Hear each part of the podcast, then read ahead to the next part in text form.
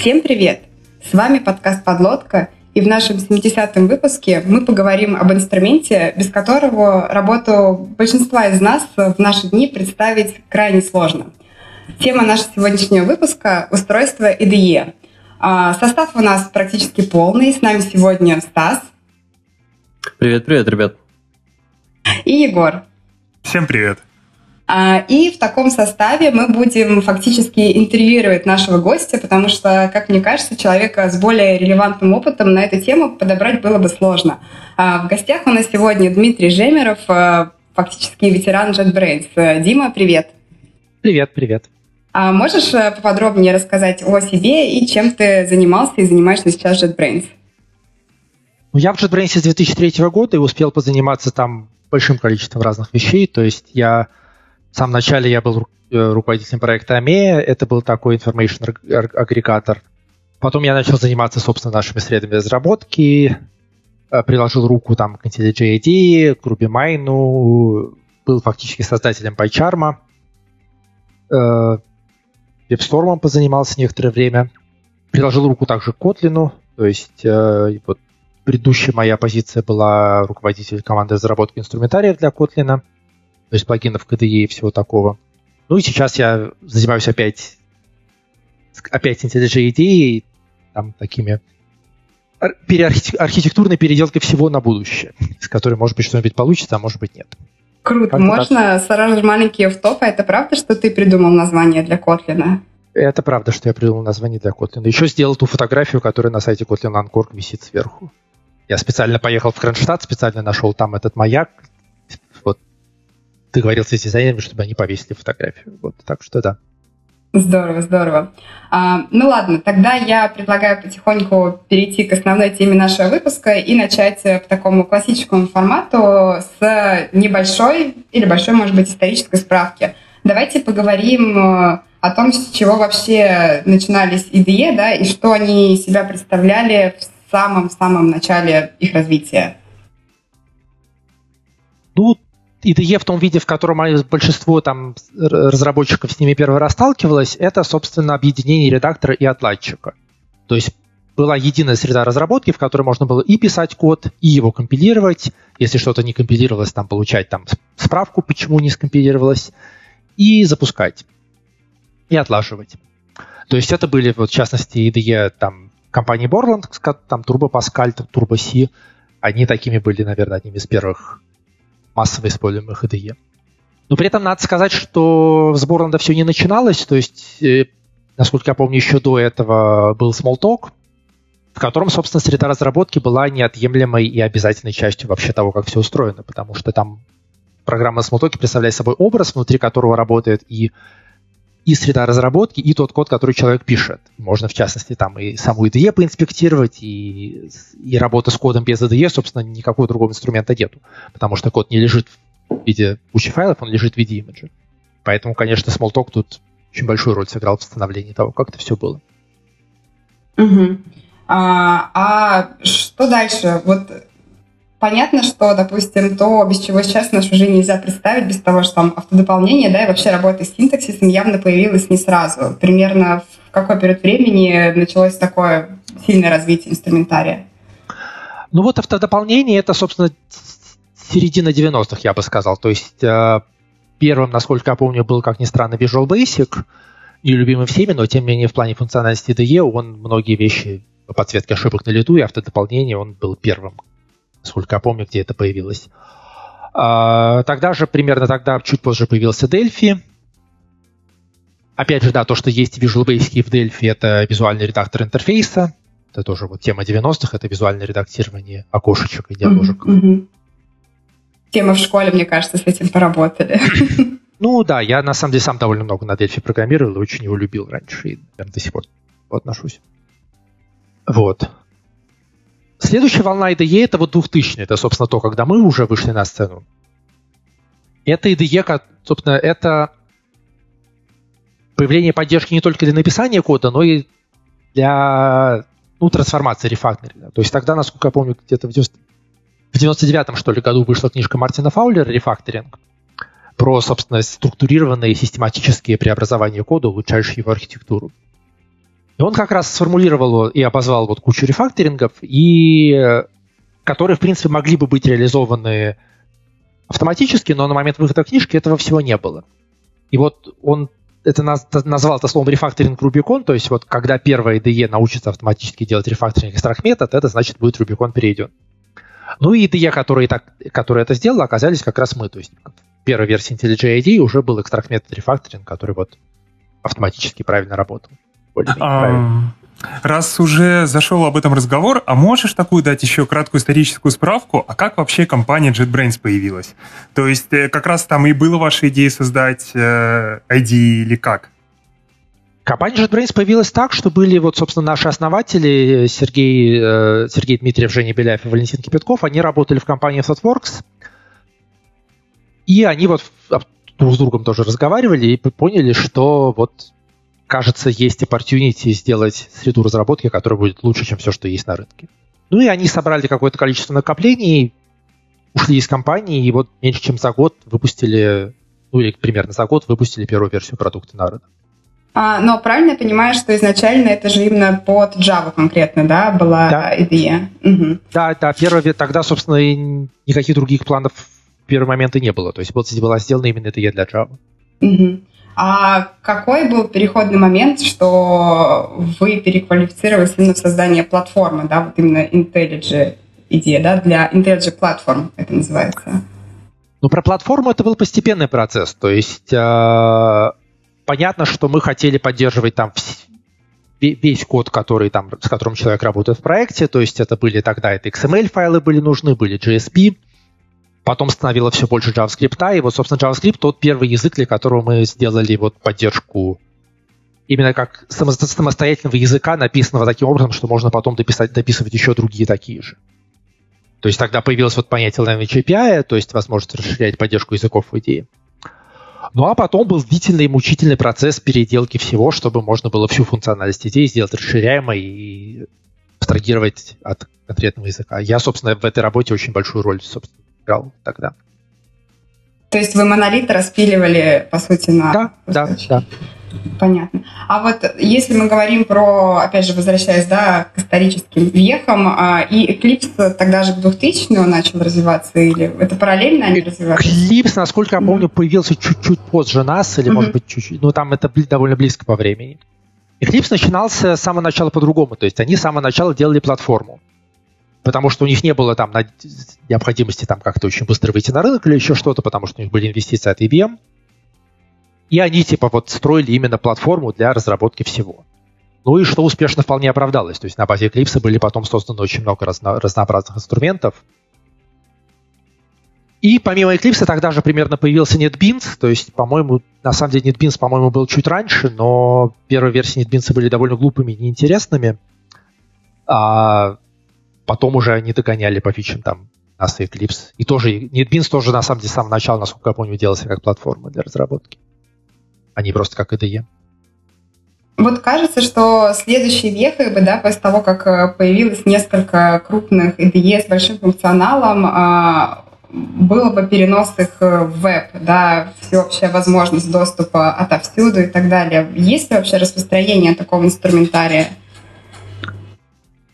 Ну, вот это как раз следующая волна, то есть это начало 2010-х годов, это, давай, это попытки перенести все в веб, и проектов разных много. То есть есть там, например, Cloud9, который Amazon купил недавно, есть у Eclipse проекты по IDE в вебе, есть там разные сторонние продукты. Но так или иначе, сейчас они не стали чем-то, что как-то массово используется. То есть, если нужно там быстро что-то поправить, или если там какой-то там проект, с которым ты обычно не работаешь, и тебе нужно туда залезть и что-то там сделать, то в таких случаях там веб-IDE иногда находят применение. Но в целом я не могу сказать, что сейчас какое-то значимое количество разработчиков использует онлайн-IDE в качестве вот тем, того, с чем, он повседневно, чем они повседневно работают. Дмитрий, а как думаешь, а в чем вообще причина? То есть сама по себе идея кажется достаточно удобной. Ты э, в разных местах, на разных своих рабочих местах, дома, там на работе, еще где-то, не знаю, в кафешке, условно говоря, тебе все, что нужно, это, условно говоря, монитор и клавиатура. Вот. А, ну и, собственно, доступ в сети. А считается все на каких-то облачных мощностях. Да, здесь есть такой момент, то, что, может быть, разработчики сами по себе... Хотя это тоже неправда. Разработчики привыкли платить за железо, там, за серверные на Амазоне и так далее. Почему бы в том числе и не платить за вот э, там а, компиляцию, ну, за машины, на которых это будет все компилиться. Кажется, короче, э, непонятно, почему это не стало популярным. Как думаешь, в чем причина? Ну, на этот вопрос мне довольно сложно ответить. То есть, э, скажем так, э, для довольно многих разработчиков там вопрос работы из любого места решается тем, что они кладут в рюкзак ноутбук, и в любом месте ноутбук из рюкзака достают, и дальше в нем работают спокойно. А, а если речь идет о том, что у меня есть какая-то куча машинок, там, с которыми я там работаю, какие-то там сервера или еще что-то, то обычно там никакой IDE не разворачивается. Обычно я туда захожу по SSH и запускаю там uh-huh. в них, или Emacs и тем что-то редактирую. То есть я не знаю, у меня нет ответа, почему это не взлетело. То есть, э, может быть, еще со временем взлетит.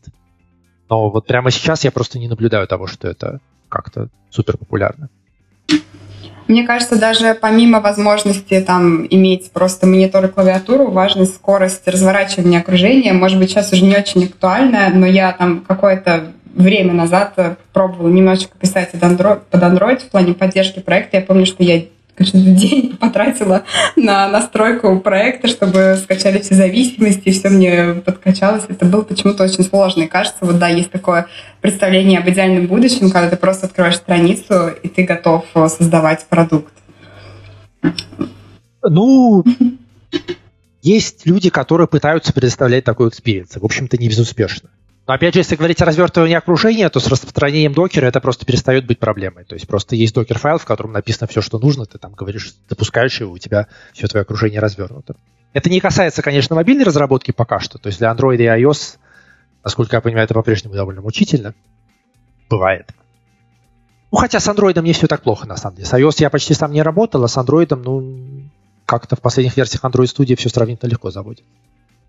Uh-huh. iOS ты покупаешь просто Mac, и у тебя... Ну, этого недостаточно. Я тут пытался какие-то сэмплы котлиновские на iOS завести, и там покупки Mac было не необходимо, но недостаточно. Да, мне кажется, здесь в первой части предложения как, как раз ну, крылась да. причина.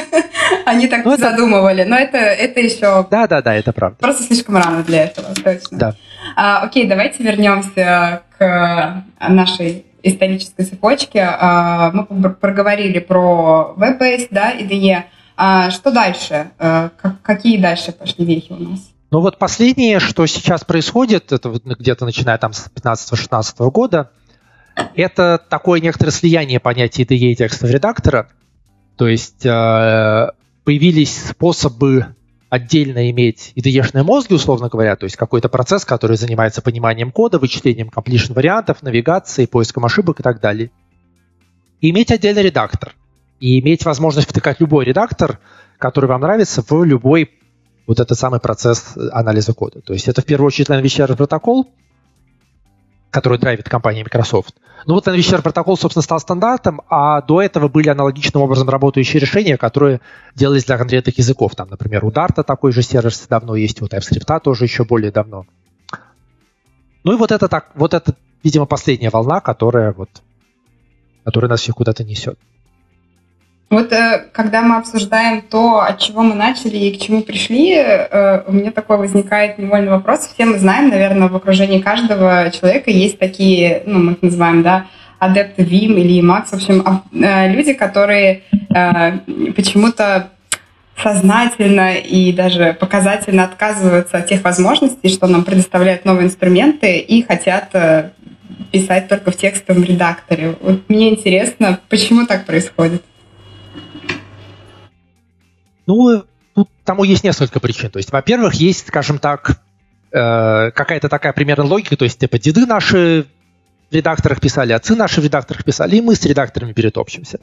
То есть, причем эти люди, они как бы осознанно говорят, что вот смотрите, вот есть там такие же крутые программисты там из предыдущего поколения, смотрите, они же не пользовались IDE, и они в этих своих текстовых редакторах написали крутейшие вещи. Что, в принципе, правда, написали действительно крутейшие вещи. Но как бы это не значит, что сейчас новое поколение не сможет делать еще более крутые вещи, используя там возможности IDE. А, еще один аргумент, э, то есть еще один аргумент классический, это аргумент про перформанс, то есть вот э, текстовый редактор очень быстро запускается и не втыкает, когда в нем печатаешь, и это на самом деле довольно справедливое замечание, э, но и мы довольно пытаемся с этим бороться. То есть у нас борьба за производительность идеи — это постоянный процесс, тянущий в общем, регулярно дающий новые результаты. То есть мне кажется, что там идея, сегодняшняя идея работает заметно быстрее, чем там идея там, трех или пятилетней давности. Это не про каждый продукт, можно сказать. Я вообще а... вот насчет скорости запуска не до конца вот всегда понимаю эту метрику. Мне кажется, что, ну, по крайней мере, может, это опыт, опять же, Mac пользователя, но я запускаю IDE и потом не перезагружаю компьютер очень долго, и, в общем, запускается у меня она фактически... То есть я не делаю это каждые несколько часов, чтобы это действительно аффектировало на производительность. Такое чувство просто, когда люди меряются этими показателями до микросекунд, что как будто разработчик просто 99% времени находится в написании кода, но мы же все знаем, что это не так, и большую часть времени занимает раздумывание, и в это время можно подождать, пока в конце концов твой инструмент запустится. Нет, ждать это всегда плохо. Неважно, раздумываешь ты или не раздумываешь, потому что там, если там э, ждать приходится не в тот момент, когда тебе есть о чем подумать, то ты переключаешься там на фейсбучек или на твиттер или еще на что-нибудь, и все, ты пропал. То есть это... А... Ты отвлекся, ты потерял мысль и так далее. Катя, мне кажется, тут история даже не столько про запуск, ну, потому что запуск это действительно одноразовая операция, нужно как бы избавляться от постоянных издержек. Если у тебя действительно IDE-шка подлагивает, а надо сказать то, что есть IDE, которые подлагивают.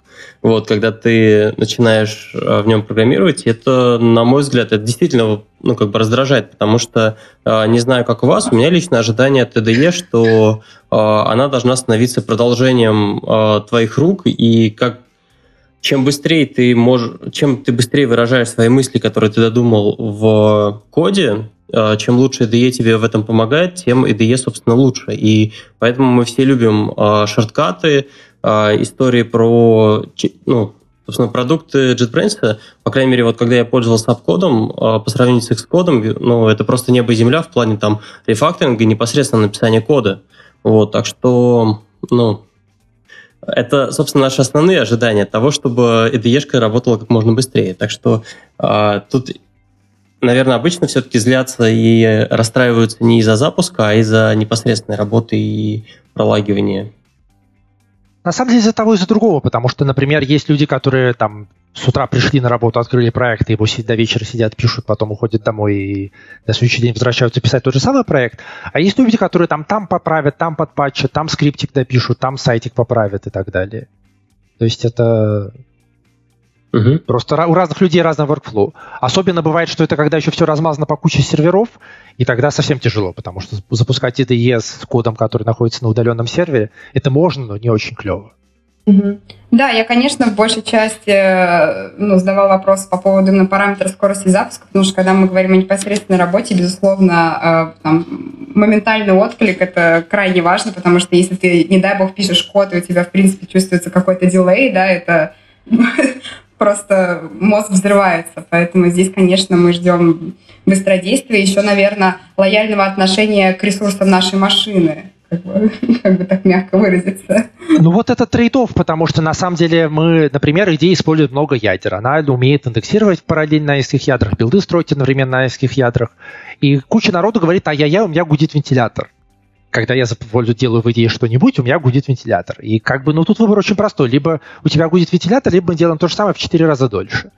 И вентилятор, в общем, в каком-то смысле для того и поставлен, чтобы гудеть. Ну, то есть, ну, довольно странно иметь процессор и не использовать, и там иметь процессор мощный, не использовать его мощность, там, использовать, говорить, что я хочу использовать мощность на 20%, чтобы, не дай бог, вентилятор не Нужна кнопка турборежим, как была на старых-старых системниках.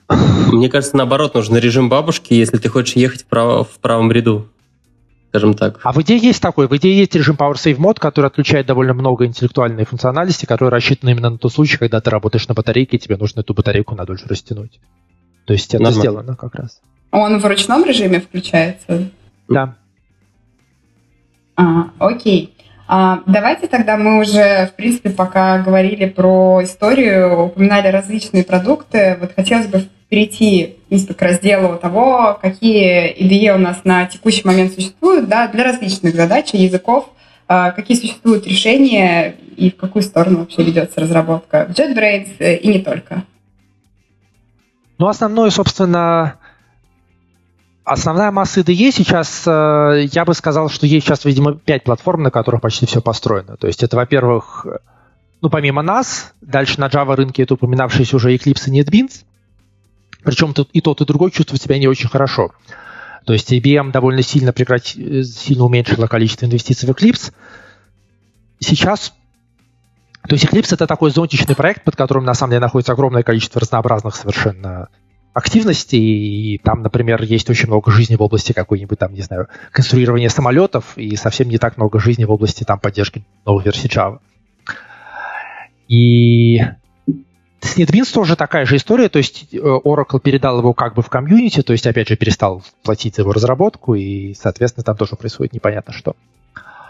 А дальше есть Microsoft со своим Visual Studio. Microsoft тоже делает интересную вещь, то есть он параллельно разрабатывает две среды разработки, которые фактически сами с собой конкурируют, то есть это Visual Studio и Visual Studio Code. Visual Studio коммерческая, большая, тяжелая, очень много всего умеет, и Visual Studio Code как, малень... как пока что маленькая и легкая, хотя, конечно, понятно, что любой продукт по мере того, как он развивается, становится менее маленьким и легким. Есть Xcode, то есть есть вот Apple Apple среда разработки, которая тоже имеет давнюю историю, там многократно переписывалась. Xcode, кстати, один из, э, наверное, единственная большая IDE, которая не поддерживает плагины что нас чрезвычайно огорчает, потому что если бы она поддерживала плагины, то Апкод бы, конечно, был плагином, и, конечно, у него было бы все намного лучше на рынке, чем сейчас есть. Но это к слову. А там же была вроде какая-то угу. история еще на прошлогоднем WWDC как раз про добавление плагинчиков и других вещей. Ну вот нет. Вот на самом деле там что-то, по-моему, добавили, но не, не, не, недостаточно для того, чтобы мы могли сделать э, обход плагина. А до этого же была как раз история, то есть э, как раз Apple отказалась от плагинов и вот всех этих настроек, по-моему, ну, года два-три назад, наверное. По-моему, их никогда особенно не было. То есть там был, там не то, что они отказались, там просто обкод был написан на Objective-C. Objective-C такая штука, в которую очень легко втыкаться, там перехватывать посылку сообщения объектам и так далее. А потом они переписали все на Swift, и возможность на халяву втыкаться пропала. И специально, то есть ее, и они раньше специально ничего не делали, и теперь специально ничего нету. Ну, просто раньше можно было похакать, а теперь похакать стало нельзя. Как-то так. Кстати, а если мы говорим, на чем написана IDE, Дима, а можно инсайт на какой Java написана идея? Или она уже на Kotlin переписывается? Идея восьмую Java использует на Kotlin ее целенаправленно не переписываю, то есть довольно большой процент нового кода пишется на Kotlin, но какого-то вот именно стремления переписать непременно весь старый код, его это просто вредно, и поэтому этому никто не стремится делать. Понятно. А мне вообще интересно, почему такая история приключилась с Eclipse и NetBeans? Они просто поняли, что, опять же, соревноваться с идеей бесполезно. Вообще, не знаю, есть ли какая-то статистика, если, например, взять там ну, не знаю, Java backend разработчиков, например, и какой процент из них э, пользуется вот этими тремя IDE? Тут, на самом деле, очень как бы вопрос в том, кого спрашивать. То есть, э, как считать размер рынка, как считать того, что, что, что такое разработчики. Там, на самом деле, это все вопрос довольно неочевидный. То есть, э, там как бы у ID там, не знаю, у ID сейчас там заметно больше миллиона пользователей но, активных, но как сколько это в процентах, я не могу сказать. А есть же, ну, наверняка ведется, мы перечислили таких крупных да, игроков рынка, но всегда есть какие-то такие маленькие э, локальные решения, и мне всегда было интересно вообще зачем люди тратят на это ресурсы и силы. Ну, если мы не считаем такие цели образовательные, да, из серии «Как же написать свой DE», к чему мы обязательно вернемся попозже, вот. А неужели функционал текущих инструментов с учетом возможности написания плагинов под них, да, и там open, open source решений не покрывает их э, возможности, задачи? Ну, кому что надо, то есть э, понятно, что плагины очень много чего позволяют сделать, но кому-то хочется там IDE для какой-нибудь там очень странной среды сделать, там типа IDE, которая там на Raspberry Pi работает или на или там на iPad, например. А кому-то хочется просто, не знаю, какой-то странный очень руфлоу поддержать. Кому-то хочется поупражняться в написании IDE. То есть точно так же, как я когда-то давно еще задолго до, когда я совсем маленький еще был, я там нашел исходники какого-то текстового редактора.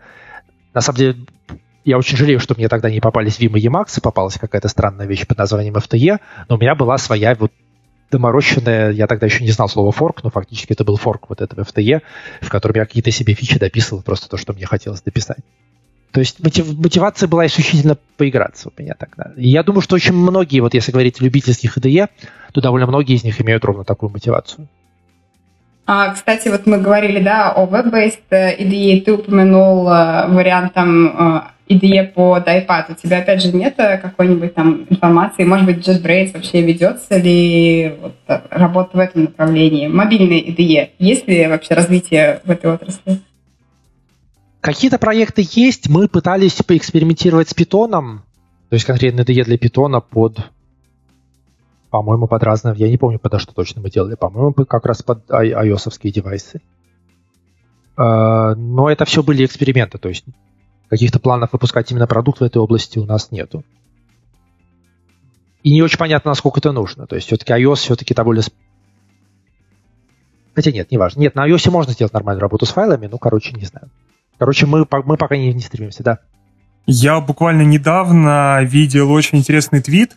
А, чувак сделал прототип Xcode для iPad, где сам код он непосредственно пишет на планшете, потом он отправляется куда-то на Mac Mini, который где-то удаленно висит. Там это собирается в ипашку, и тебе обратно приходит ипашка, которая уже сразу подписывается, видимо, каким-то enterprise сертификатом, и сразу у тебя в дебаг-режиме запускается.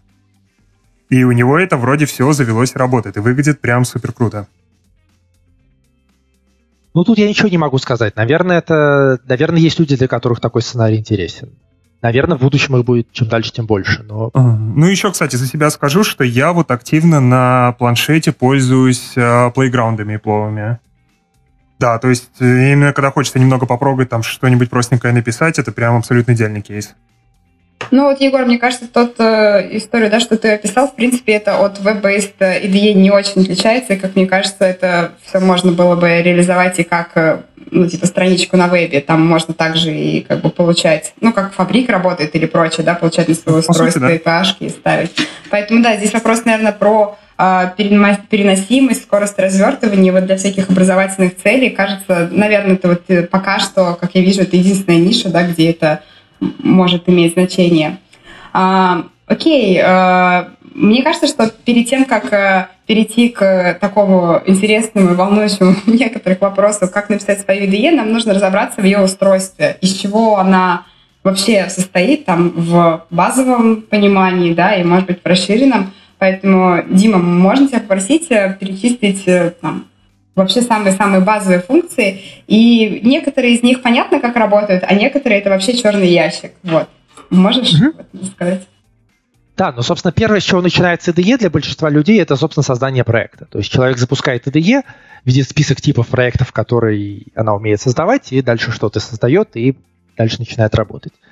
Это, на самом деле, очень интересно, потому что у нас довольно часто там для какой-то конкретной технологии именно поддержки создания проекта нету, и народ начинает очень удивляться. Значит, если про создание проекта нету, значит и поддержки нету. А у нас там написано до хрена всего, там какие-то инспекции, референс, резолв, completion и так далее. Народ просто не понимает, что это есть, потому что, типа, на, на первом экране нету, значит и ничего нет.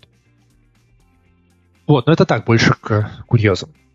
Дальше, конечно, редактор текста, то есть понятно, что в любой IDE человек редактирует текст, и редактор текста должен уметь много всего интересного, там внутри текста рисовать какие-то там подсветки, дополнительную информацию и так далее.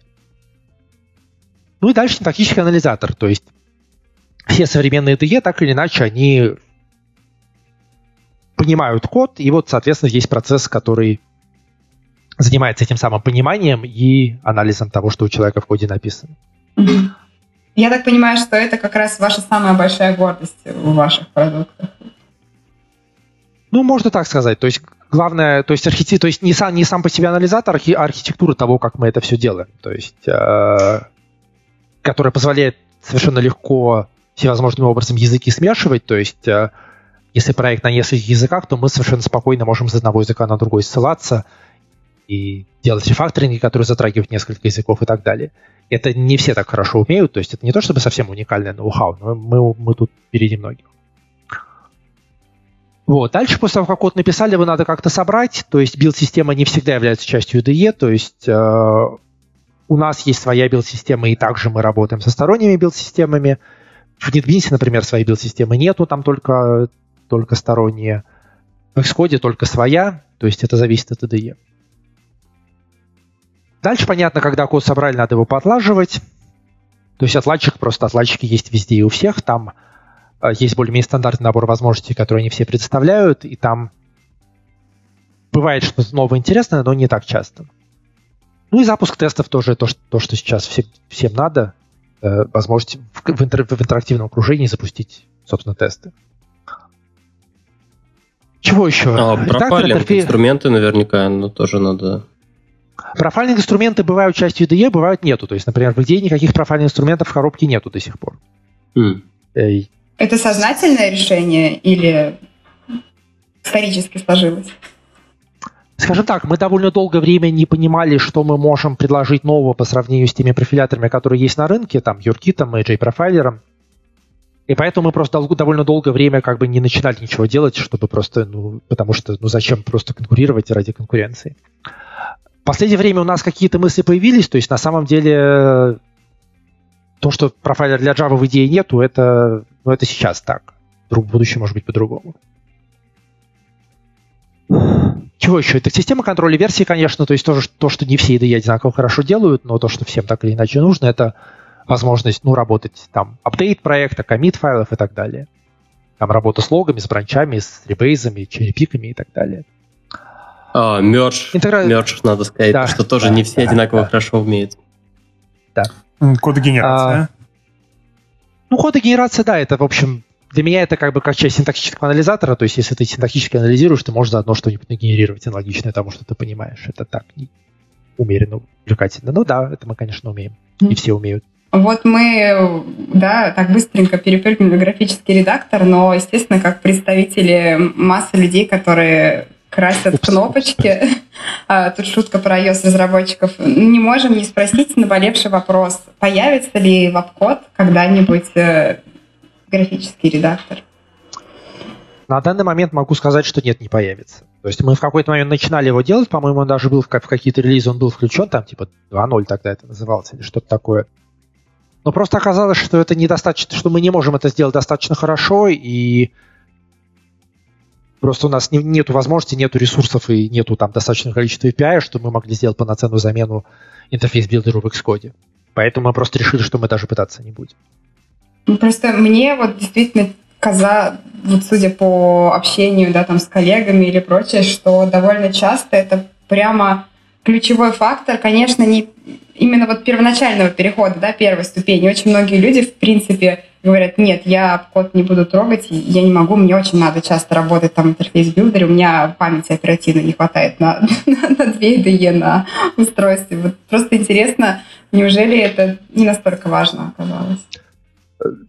Да, понятно, что это важно. Тут на самом деле еще вопрос в том, что, э, скажем так, вопрос просто какой-то культуры компании до какой-то степени. То есть JetBrains никогда не любил визуальные дизайнеры, и э, мы их неоднократно пытались сделать разные, там какой-то из них там дизайнер для свинка до сих пор в идее в коробке идет, я к нему тоже когда-то руку приложил, кстати.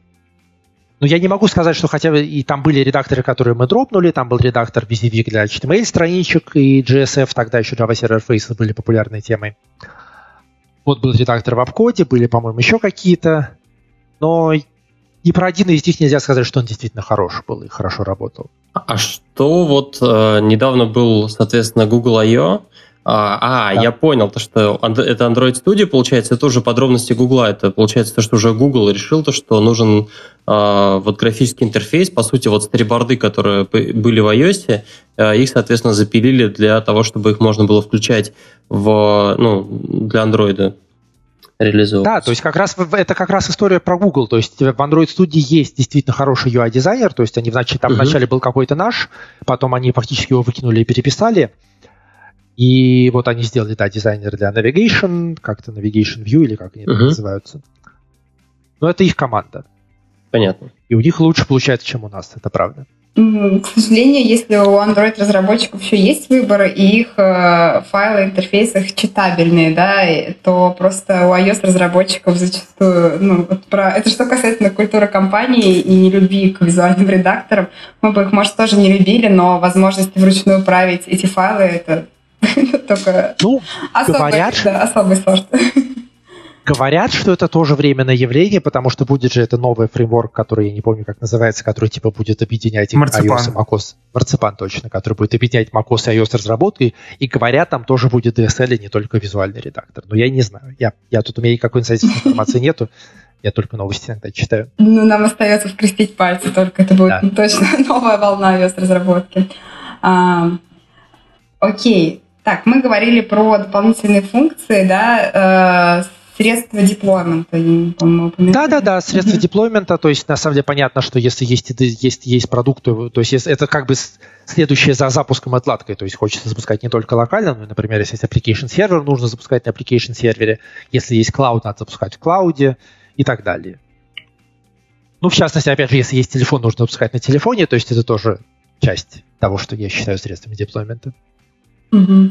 А, мы перечисляем сейчас именно функции, которые встроены в IDE, верно? Но при этом есть и различные плагины. Это как бы разные э, вещи.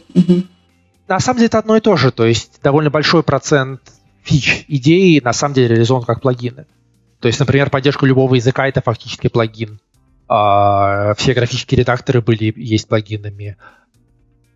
Деплоймент — это практически все плагины. То есть Тут разница чисто техническая, на самом деле, и очень несущественная. То есть можно хоть вообще в 100% всего в плагины запихать. Получается, что API плагинов, да, э, он довольно большой, ну, если мы говорим про IntelliJ платформ, да, или это API уже идеи конкретно. Как вообще можете чуть технических нюансов рассказать, как это устроено изнутри и как самому, с чего начать самому попытки написать Какие есть слои? Вот, э, мне кажется, по да. можно с них начать большими мостами. Mm-hmm. Ой, ну это долгая тема. Ну, то есть, во-первых, надо понимать, что в идее плагин API это такая штука, которая существует скорее по факту, чем потому что ее кто-то дизайнил. То есть, понятно, что э, базовая часть там вообще поддержка того, что у нас бывают плагины, что плагин там можно откуда-то загрузить, это делалось специально. А дальше у нас просто нет разницы между тем, что у нас вот есть какие-то публичные классы, которые специально сделаны для того, чтобы их использовали плагины, или какие-то другие публичные классы, которые просто публичные, которые, из которых сама идея состоит. И поэтому у нас нету вот четко выделенного, что вот это плагин API, вот это не плагин API. То есть плагины используют кучу всего, что просто, как, просто внутренности идей. По поводу слоев, но если вкратце пробежаться, там есть, ну, там есть, собственно, модель компонентов и extension поинтов, то есть то, как, мы, как плагины загружаются и как они втыкаются в, в идею. То есть тут ключевое понятие — это именно extension point. Это то, что ровно так же, как в Eclipse. То есть какая-то точка расширения, то есть как, э, которой соответствует какой-то интерфейс — и плагин может предоставить класс, реализующий этот интерфейс. То есть там, например, не знаю, э, класс, как там файл editor провайдер. Это интерфейс, который позволяет открывать редактор. Если мы хотим открыть какой-то файл в редакторе, мы опрашиваем все файл editor провайдеры и спрашиваем их, кто из вас умеет открыть редактор для вот этого файла. например, форм-дизайнер говорит, ага, я форм-дизайнер, это формочка, значит, я умею открыть редактор для этого файла. И IDE говорит, ага, открывай. И открывается окно с формочкой вместо окна текстового редактора. А, Дальше, если по слоям идти, дальше есть э, виртуальная файловая система, то есть это абстракция поверх, э, собственно, там джаров, файлов на диске, файлов по FTP и так далее. Дальше документы, это, собственно, представление текста. И следующий слой это, собственно, вот наш, наш синтаксический анализатор. То есть мы это называем словом PSI, которое, как расшифровывается PSI, уже там, по-моему, твердо не помнит никто. Кажется, это было программ Structure Interface изначально, но я сто процентов не уверен. И это, собственно, вот наша система понимания кода. То есть построение синтаксических деревьев, а, построение ссылок из одних элементов одних синтаксических деревьев на другие элементы других синтаксических деревьев. И дальше на этом можно дальше все остальное строить. То есть все инспекции, рефакторинги, completion, это все делается поверх PSI.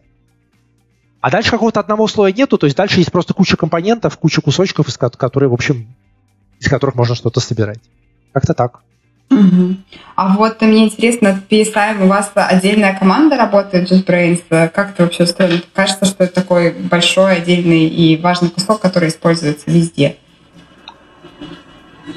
Это просто это, это как-то такой кросс-каттинг консерт. То есть специально, то есть инфраструктура PSI, в общем, очень давно существует и не очень сильно эволюционирует. То есть там что-то происходит, какие-то изменения, но немного. PSI для конкретных языков, но это команда разработки этого языка. И опять же, там менять в PSI нужно только тогда, когда что-то в языке меняется. То есть, например, когда там выходит, там, не знаю, 11 Java, в которой появляется там что-то новое в синтаксисе, мы вот в PSI расширяем это. А так он как бы живет и есть не просит. То есть в основном эволюция происходит на более высоких уровнях. А, а вот сейчас, э, если поддержка некоторых языков это отдельный плагин, то они, получается, как они расширяют текущие PSA, или как они встраивают поддержку синтаксиса именно, ну, работы с синтаксисом этого нового языка через плагин? PSI это, собственно, универсальное дерево. То есть там есть какое-то количество базовых элементов, типа там пробел или комментарий, которые общие для всех языков. А дальше конкретные, просто каждый язык предоставляет свой набор элементов, свой набор синтаксического, синтаксически соответствующий синтаксису этого языка.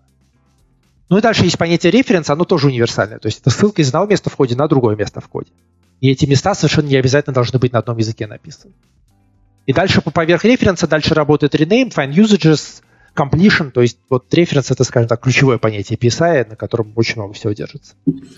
А, Дмитрий, такой вопрос. А вот э, разбор языка, это плагинчик. Э, мы, по-моему, в одном из предыдущих или подкастов, или где-то вот, в общем, разбирали эту тему, э, что есть, я могу ошибаться, но вот Language Server Protocol от э, Microsoft, это вот не в ту же самую сторону? То есть история про разбор самого по себе языка, понимание, ну, а, то есть это в какой-то степени то же самое. То есть в случае идеи мы внутри идейского процесса запускаем парсеры и, угу. и, предостав... и дальше делаем поверх него функциональность. В случае Language протокола у нас на стороне IDE парсера нету. Мы посылаем запрос э, нашему Language Server, который и говорим ему там, пойми, пожалуйста, куда нужно навигироваться из этого места в коде. Или пойми, пожалуйста, какие completion варианты должны быть в этом коде в этом месте показаны. И дальше на стороне Language мы запускаем парсер, строим синтактическое дерево и да, делаем все остальное, для, что нужно для того, чтобы вот это реализовать все. Угу. То есть, ну, в каком смысле это то же самое, но по другим углом. Да? А, я так понял, то, что это, это была попытка Microsoft что-то в духе стандарта такого сделать, чтобы всем им пользовались. Или как? Э, ну да, и ровно она, ровно это и оно и является. И есть люди, которые... А вот... Э, есть люди, которые этим пользуются, да. А вот вопрос такой, а почему, а, почему бы не воспользоваться тоже этим протоколом, чтобы можно было, ну, условно говоря, а, появился новый язык, он, соответственно, подготовился, ну, создатели сделали все необходимое для того, чтобы он удовлетворял вот этому протоколу и вперед, и абсолютно любая IDE, которая а, работает через Language Server Protocols, собственно, language процессор может э, ну, короче, можно уже писать код э, вот на этом новом языке. Это кажется удобно. Или как? Ну, во-первых, это все есть. То есть mm. есть плагины, которые делают, позволяют идее быть и сервером для Language Server протокола, и клиентом для Language Server протокола. Почему мы сами не хотим на это все переходить? Потому что это очень сильно ограничивает функциональность IDE. Mm-hmm. Потому что Language Server протокол, он даже... То есть э, там есть какое-то количество базовых фич, которые там на самом деле очень бедные. То есть это меньше, чем функциональность IDE версии 1.0, то, что там mm-hmm. есть. А, понятно, с версии 1.0 17 лет прошло, мы еще много всего другого придумали за это время. И хотя Language протокол позволяет придумать расширение, там все равно, по сути, у него модель request-response. То есть у нас есть очень многие фичи, которые там пользователь вызвал рефакторинг. Рефакторинг спросил у пользователя одну дополнительную информацию. Пользователь что-то выбрал. Сказал, я хочу вот рефакторить вот это, uh-huh. а не вот то. Там потом говорим, мы хотим, вот потом говорим rename. Так, во что мы хотим ренеймить? Пользователь ввел, мы хотим ренеймить вот в это. Дальше опять посмотрим, дальше что-то еще посчитали, нашли, ага, что вот еще есть похо- классы с такими-то похожими именами, не, хот- не хочешь их, ты их тоже поrenameить. Пользователь говорит, вот это хочу, вот это не хочу. То есть там происходит сложный round-trip, многократный, uh-huh. между клиентской стороной и серверной стороной. И в Language Protocol это все запихнуть очень и очень непросто. Uh-huh. И поскольку для нас как бы user experience наших IDE важнее, чем соответствие каким-то стандартам, то мы просто видим возможности в полной мере в это все вписаться. Понятно, понятно. Знаете, кажется, что это тоже вот э, в тему про web IDE и mobile решения. То есть э, вариант поддерживать много всего просто, да, но не подойдет для постоянной работы, где тебе нужен идеальный пользовательский опыт, там идеальный отклик и все такое. Возможно, просто для разных целей. А, мы пока обсуждали это все, мне стало интересно. Дима, ты можешь, вот, я не знаю, есть ли какие-то критерии успеха? Мы несколько раз упоминали вот обкод, да, и хвалили рефакторинг в нем, это правда, с Xcode несравнимо, особенно, может быть, на более разных версиях. Вот в чем, в чем секрет успеха? Почему у вас получилось, а у ребят из Apple не очень? Ну, это на самом деле довольно странный способ оценивать обкод, потому что, конечно, Xcode пользуются на несколько порядков людей больше, чем обкодом. Я бы не сказал, что тут есть какой-то там Ну, я то именно про то, что, считать... у вас получилось сделать классный рефакторинг, это правда, а у Xcode не вышло. Надо сказать, на Люди в целом любят страдать. Я не знаю, мне кажется, тут, если говорить о, то, об Apple, это просто вопрос инвестиций. То есть, кажется, они все могут просто... Видимо, не уделяют этому достаточно внимания или не наняли достаточно людей. Потому что, насколько я знаю, довольно... Я просто... Э, в моей карьере был промежуток, когда я год работал в компании Google, и там я общался с человеком, который, собственно, изначально рефакторинги в Xcode писал. И он говорил, что вот их там, он их там написал еще там пять лет назад, да, еще до того, как он в Google ушел, и задолго, естественно. И он говорил, что за, там, за эти пять лет с его кодом ничего не произошло. То есть он как-то работал и как-то работает, и продолжает. С тех пор, конечно, ситуация изменилась, насколько я знаю, там mm-hmm. все-таки стало все получше, но по сути это вопрос именно желания инвестиций, ничего больше. Ну, этот, этот ответ тоже как бы подходит, потому что как бы получается, что вы волнуетесь об этой теме, считаете ее важной, а там сосредоточены на других инструментах, например, графическом редакторе. Да, и наоборот, потому что есть вещи, которые там они умеют делать, а мы не умеем. Это просто вопрос как бы каких-то да, компетенций.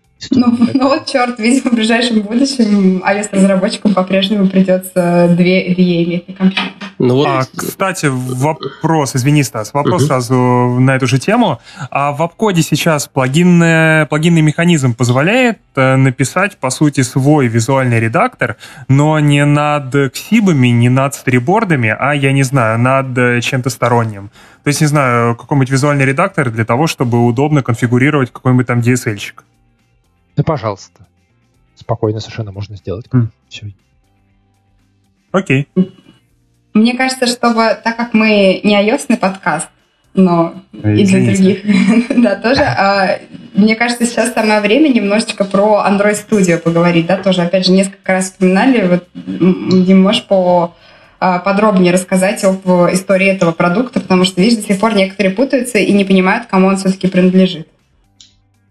С Android Studio история такая, что у Гугла был э, собственно, Android, вот ADT плагин для Eclipse, собственно, ну, вначале понятно, поскольку Eclipse был самой распространенной средой разработки, то они, естественно, для него изначально все делали. И у нас был Android плагин какой-то, который, опять же, я к нему руку приложил когда-то, потом там другие люди его дальше развивали. Для идей.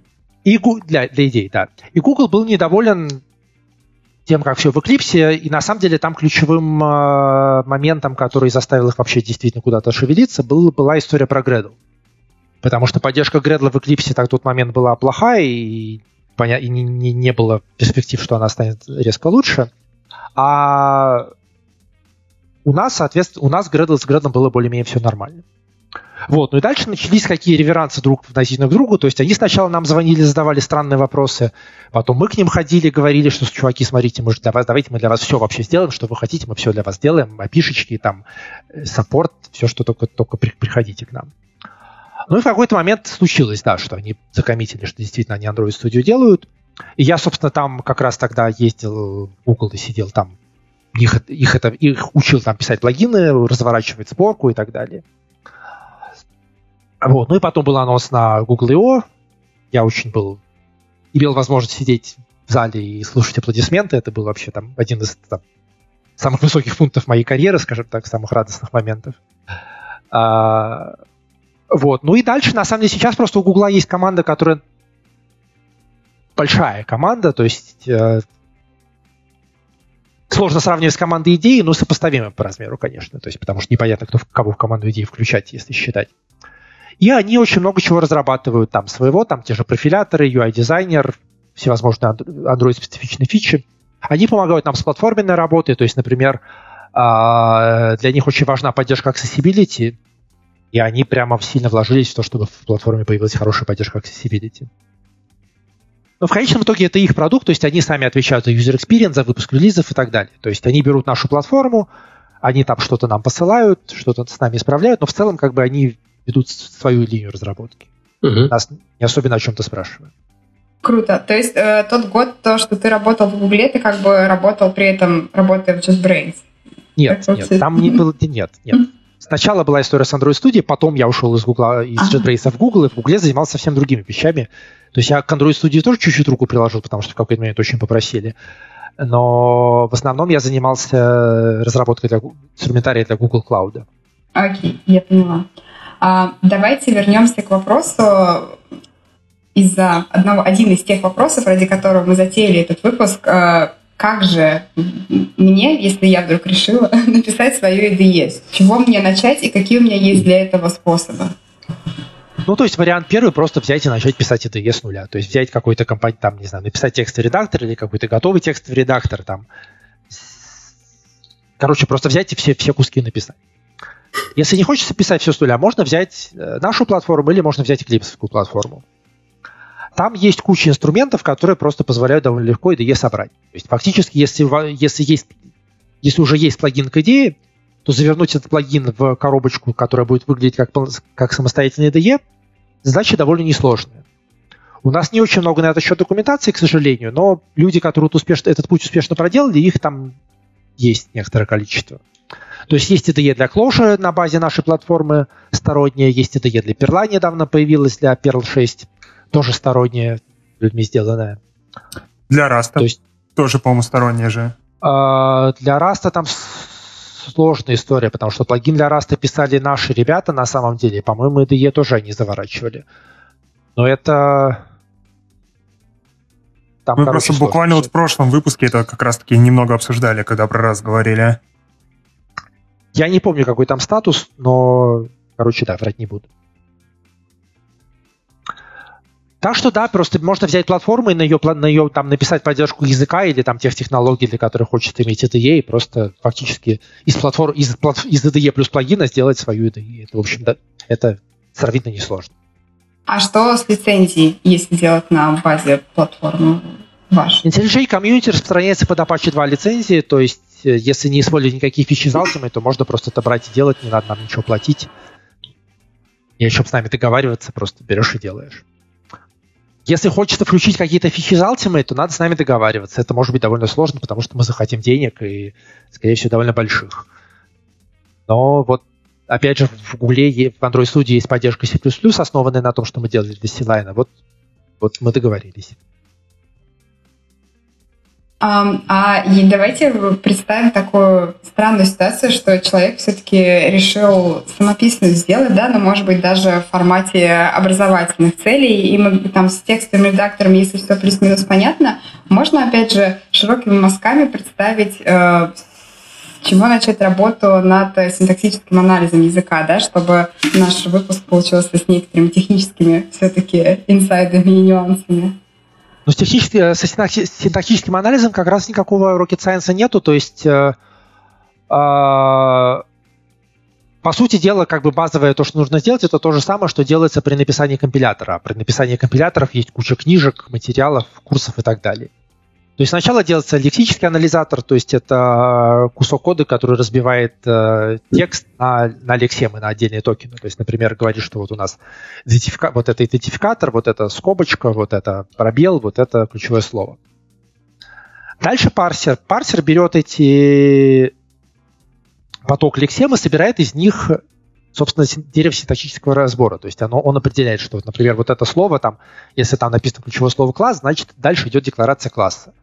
Дальше мы говорим, что вот у нас фигурная скобочка открылась, фигурная скобочка открылась, закрылась, декларация класса на этом закончилась. И дальше у нас есть вот это самое дерево, и мы уже дальше, дальше можем там делать с ним разные вещи. Тут уже каких-то единых рецептов нету. То есть, например, даже способ резолвить ссылки, там, понимать, что, откуда, на что у нас ссылается. Там есть там сильно больше, чем один способ это реализовать, и разные способы в разных случаях хороши. Круто. А вот сейчас как раз ты об этом рассуждал, возник вопрос. А, я понимаю, он такой странный, может быть, и абстрактный, но ты поработал над э, различными продуктами и различным функционалом. Какая задача или какой функционал показался тебе за все это время самым сложным? Можешь вспомнить э, такой кейс? Что-нибудь самое мозг? Тут на самом деле история какая, что э, очень редко бывает такое, что очень сложные вещи оказываются очень полезными. То есть э, бывает так, то есть как бы если говорить о какой-то вот конкретный там один очень сложный кусок кода, и вот он там всем там супер супер быстро что супер круто что-нибудь сделал. Так обычно не бывает. То есть э, самая сложная задача, которую я решал, это задача, чтобы сделать Kotlin, сделать, чтобы Kotlin плагин быстро работал. Но эта задача, она не сводится к написанию какого-то одного куска кода или чего-то еще. Это просто это дизайн, это архитектура, это, собственно, какие-то конкретные оптимизации. И это просто очень длинная по времени работа. Да, такого я на самом деле не считаю себя каким-то вот очень там, не знаю, крутым алгоритмистом, то есть там вот прямо сделать что-то, что вот какую-то там, забабахать что-то очень локальное и крутое, это просто не то, как я обычно работаю, не то, в чем я обычно пользу приношу. То есть сложность скорее в том, что это все всегда комплексное решение. Да, да, да. То есть там mm-hmm. строить архитектуру, там собирать куч... превращать кучу кода в продукт, это то, что я, мне кажется, лучше умею делать. Но это не это не то, что какая-то прямо одна супер какая-то рокстарская задача, которую я вот тут решаю, и какая собственно крутостью. Это обычно так не бывает. Понятно. А, окей, а, я бы тогда хотела плавно перейти к такой второй части нашего выпуска. Мы, естественно, за все время нашего разговора много упоминали JetBrains, а, потому, понятно, по понятным причинам. А, и можешь вообще поподробнее теперь еще рассказать о своем опыте работы, да, скорее, как а, получилось, например, если погуглить э, сейчас JetBrains CTO, то там выходит э, имя Дмитрий Жемеров. Можешь немножечко рассказать, э, как так получилось и что есть CTO в JetBrains? Но сейчас, я так понимаю, ты, ты числишься как принципал инженер, менеджер, инженер. Инженер, да. Но CTO там на самом деле была такая история. Там просто на тот момент у нас менялся SEO компании, то есть Сергей Дмитриев, который был основателем, один из, одним из основателей JetBrains, и который до этого момента был SEO, это сейчас, это 11 или 12 год был, помню точно. А, он решил, что он хочет заняться чем-то другим и, собственно, позицию SEO передать. То есть тогда у нас были вот... То есть я на тот момент у нас был... Короче, я на тот момент был уже в топ-менеджменте компании. У нас там сложная тогда структура была. Но, короче, двум другим людям из, э, из топ-менеджмента были предложены посты SEO. То есть, соответственно, был Марк Шафиров, который жил, в Мюн, который жил в Питере и живет до сих пор, и был Олег Степанов, который жил в Мюнхене. Мы решили, что вот у нас, давайте у нас будут два SEO, которые будут в двух основных офисах жить, и, соответственно, вот разными вещами, которые, соответственно, поделят между собой все руководство на самом верхнем уровне. А я как бы тоже решил, типа, ну, в каком смысле подумал о том, чем я мог, могу, могу быть полезен в, в новой обстановке. Ну, я сформулировал какое-то количество вещей, которыми я мог бы заниматься, а, касающиеся, во-первых, как бы кросс-продуктовой интеграции, то есть э, у нас исторически разные продуктовые команды не всегда хорошо друг с другом общаются. То есть, например, есть идея ReSharper, и идея очень мало что знает про то, как сделано в ReSharper, а ReSharper мало знает, что, как сделано в идее. Были наши серверные продукты, которые, собственно, Utrecht SimCity AppSource, которые были... Апсорса тогда не было еще. Апсорс потом появился, по-моему. Пример тогда, кстати, одновременно. А, они сделаны были на разных технологиях принципиально. Там тоже было очень мало какого-то реюза. Ни, UI, ни на уровне интерфейса, ни на уровне логики, ничего. То есть я, во-первых, думал, что я могу принести пользу вот в этом, в построении мостиков между разными отделами компании. И, во-вторых, то, что я хотел, то, что мне было второе интересно, это разные всевозможные внешние внешние отношения, скажем так. То есть компания JetBrains исторически все делает сама.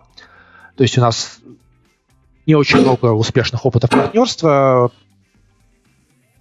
не очень много успешных аквизишенов. Я как раз хотел вот это немножко развивать. Ну и типа было, решили, что вот, наверное, если этим всем заниматься, то действительно называться сетью, наверное, было бы, было бы довольно уместно. И как получилось? Получилось умеренно хорошо на самом деле, то есть, э, ну, по разным причинам.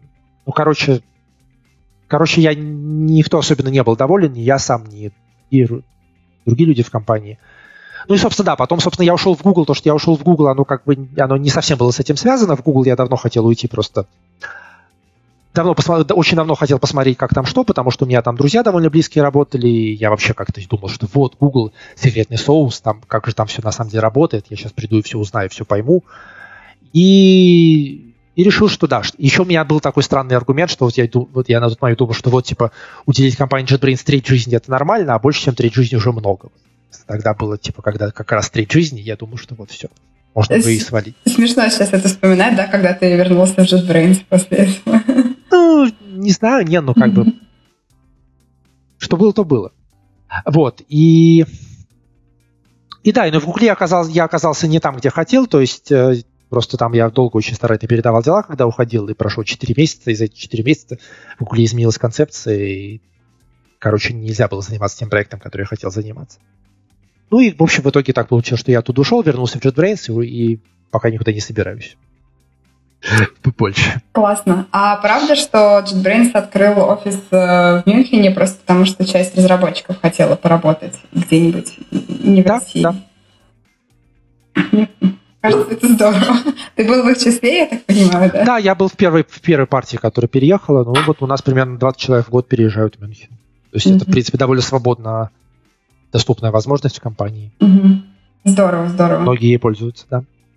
А, круто. А можешь тогда рассказать подробнее о процессе именно работы над э, продуктом, ну, в том числе, да, IDE. Вот как вы работаете с комьюнити и вообще насколько дальносрочно у вас есть э, план разработки, план внедрения фичей, или это такой немножечко хаотический все-таки процесс? Ну, тут слово хаотическое, оно тоже неправильное, потому что... То есть долгосрочного плана, могу сразу сказать, нету. То есть есть направления, в которых мы хотим двигаться, есть какие-то проблемы, которые мы понимаем, что нужно решить и решаем, но у нас нету, так, у нас нету там календаря, что мы вот в этом году, в этом там 18.3 выпускаем вот это, в 19.1 вот то, а в 19.2 еще что-нибудь. То есть там есть, как там, грубо говоря, на есть какой-то, то есть там на следующий релиз какое-то представление есть, то есть на, на плюс один на текущего, а дальше уже как-то так все дальше в ту, теряется в тумане.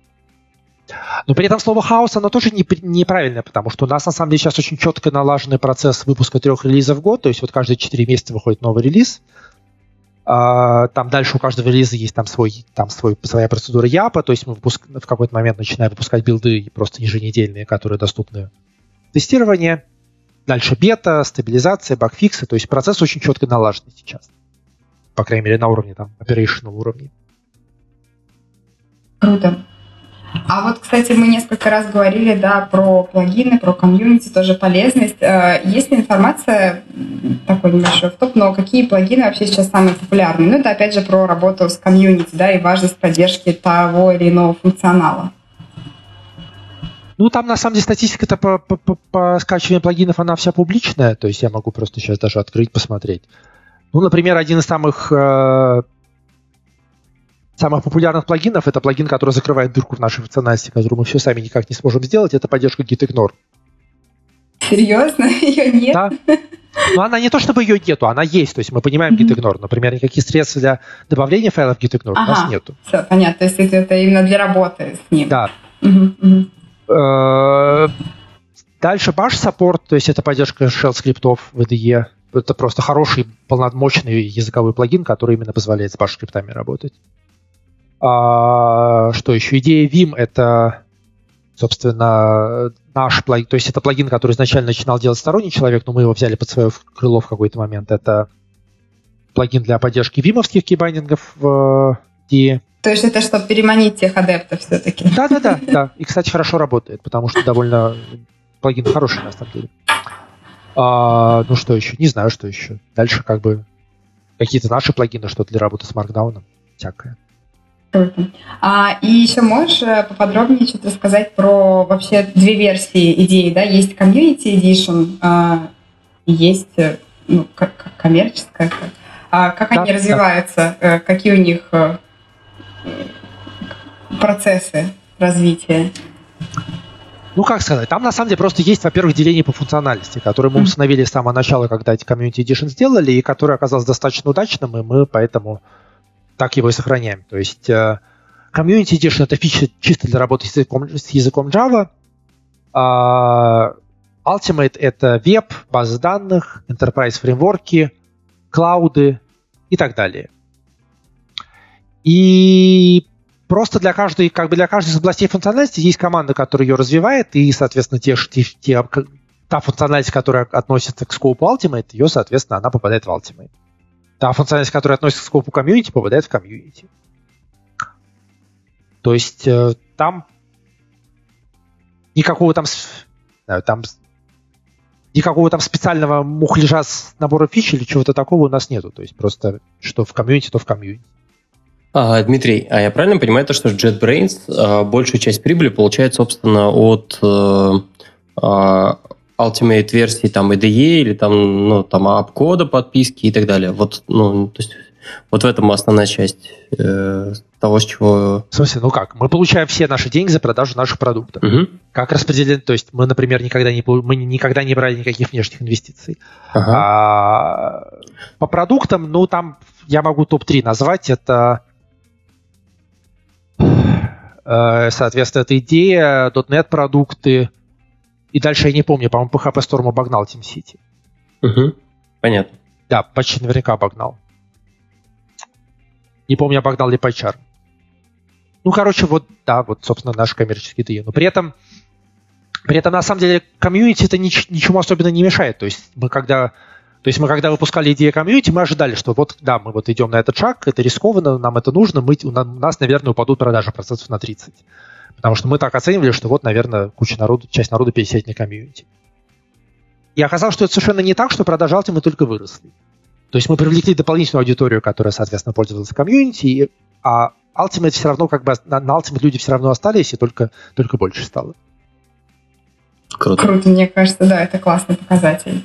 А, а вот интересно, ну, хоть у нас выпуск про IDE, но все-таки JetBrains известно не только IDE-шкам, да, но вообще, в принципе, инструментарием для разработчиков. Вот если говорить про просто про прибыль, да, всегда вопрос, который всех интересует. Если говорить про а, инструментарий, да, вроде там City, например, или вообще чего-либо другого, вот тоже можешь как-то сориентировать по самым популярным продуктам и самым для вас полезным с коммерческой точки зрения? С коммерческой точки зрения SteamCity из серверных тулов самый, mm-hmm. самый прибыльный. Но при этом, на самом деле, тут про популярность история сложная, потому что TeamCity продукт, который ориентирован в первую очередь на больших enterprise кастомеров. Соответственно, там, не, там сравнительно в процентах немного пользователей, которые каждый приносит сравнительно много денег. То есть у Ютрека, например, количество пользователей наверняка больше. Я не помню точно цифры, но наверняка больше. Но каждый из них сильно меньше денег приносит. А еще я на вашем сайте э, увидела вакансию 1С главного разработчика. И хотела спросить... Если плагин для 1С. Плагина для 1С нету. Я, честно говоря, про вакансию это не знаю ничего вообще, но у нас есть российский офис, который пользуется 1С. Видимо, там нужно что-то программировать. Почему? Понятно. Ну, мы не можем не пошутить просто про Xcode или PHP или 1С выпуски, поэтому теперь можно сказать, что галочка поставлена. Ну, а что делать? Это правда. Что делать, да. И тогда, наверное, у меня заключительный вопрос, ради которого, опять же, я думаю, многие слушатели дослушают до конца нашего выпуска. Как же попасть в JetBrains? Есть ли какие-то... Э, мне кажется, то, что после прослушивания да, и того подхода, как вы относитесь к своим инструментам, э, к работе над ними, этот вопрос интересует многих. Есть ли какие-то лайфхаки? Uh, ну, во-первых, прямо сейчас попасть в JetBrains, надо сказать, немножко сложнее, чем в любое другое время, потому что у нас кончилось место в офисе. Очень грустная история.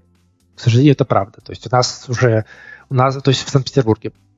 То есть у нас уже вот скоро уже будет до конца года, уже скоро будет новый офис, мы уже до конца года туда должны въехать.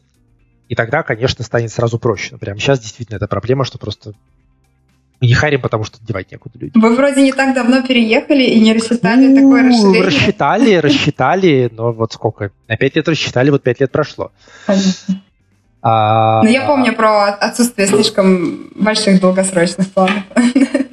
Не, ну как раз про рост компании это как раз стабильно у нас все достаточно и касается планов. А, а так, на самом деле, самое лучшее, то есть если человек хочет попасть в JetBrains, самое лучшее, что он может делать, это начать контрибьютить в наш open source проект. То есть есть open source идея комьюнити, есть open source Kotlin. Если человек на этом показывает, что он что-то может, что-то умеет и так далее, то это сразу очень большой плюс для того, чтобы нам на работу попасть. Но это, конечно, никоим образом не является обязательным условием, то есть мы совершенно не считаем, что у каждого человека должно быть непременно время заниматься хобби и там 100 проектов на гитхабе. То есть э, если вы работаете, просто работаете, там, работаете работу, вы все равно можете попасть к нам просто, ну, присылаете резюме и дальше приглашаем, мы приглашаем на интервью, Дальше даем тестовое задание, дальше, если все хорошо, то берем на работу. У нас процесс такой вполне, вполне классический. А какие тестовые задания даете? разные. Ну, надо что-то запрограммировать, там, обычно там, не знаю, исходим из того, что там несколько вечеров занимает. И вы есть... закрываете человека в офисе, или вы выдаете тестовое задание на дом? Нет, нет, на дом, конечно. Ага, я поняла. Круто. А, окей, если больше ни у кого нет вопросов, я думаю, тогда мы можем подводить черту нашему выпуску. Он получился не очень длинный, но это, я думаю, что не из-за контента, да, а из-за того, что вопросы и ответы были максимально э, емкие и понятные. А сегодня мы поговорили про важный для всех э, инструмент IDE, да, про различные его варианты и версии. Мы начали с исторической справки и буквально говорили о том, что сначала это был редактор и отладчик, да, и дошли до текущей версии того, что сейчас собой представляет IDE, а, а это огромное количество функционала, как базового, да, так и расширенного. Поговорили про плагины под IDE, про мобильное IDE, немножечко поразмышляли на тему того, как написать свою версию IDE. Э, для этого есть разные варианты, но я думаю, лучше пойти просто поконтрибьютить к ребятам на JetBrains, и тогда у вас появится возможность, может быть, к ним попасть. А, в гостях у нас сегодня был Дмитрий Жемеров. Дима, спасибо большое, что зашел, а, поделился а, опытом и классными инсайдами. Такая, такая открытость. Зовите она... еще. Да. С удовольствием. Такая открытость, она классная. Я думаю, мы обязательно сделаем еще выпуск про Kotlin. И тут будет здорово пообщаться еще раз.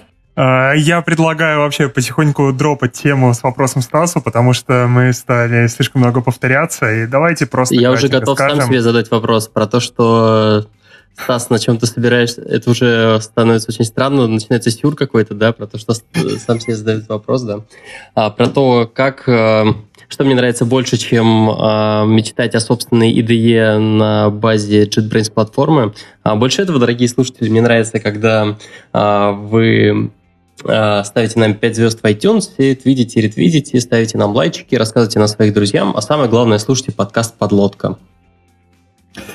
Вступайте в наш экипаж на Патреоне, мы это очень-очень любим. Подписывайтесь, точнее, участвуйте в нашем чатике и всякое такое. Спасибо, Леша. И спасибо Дмитрию. Было очень интересно. Да. Вам спасибо за приглашение. Всем пока. Пока-пока. Пока. пока.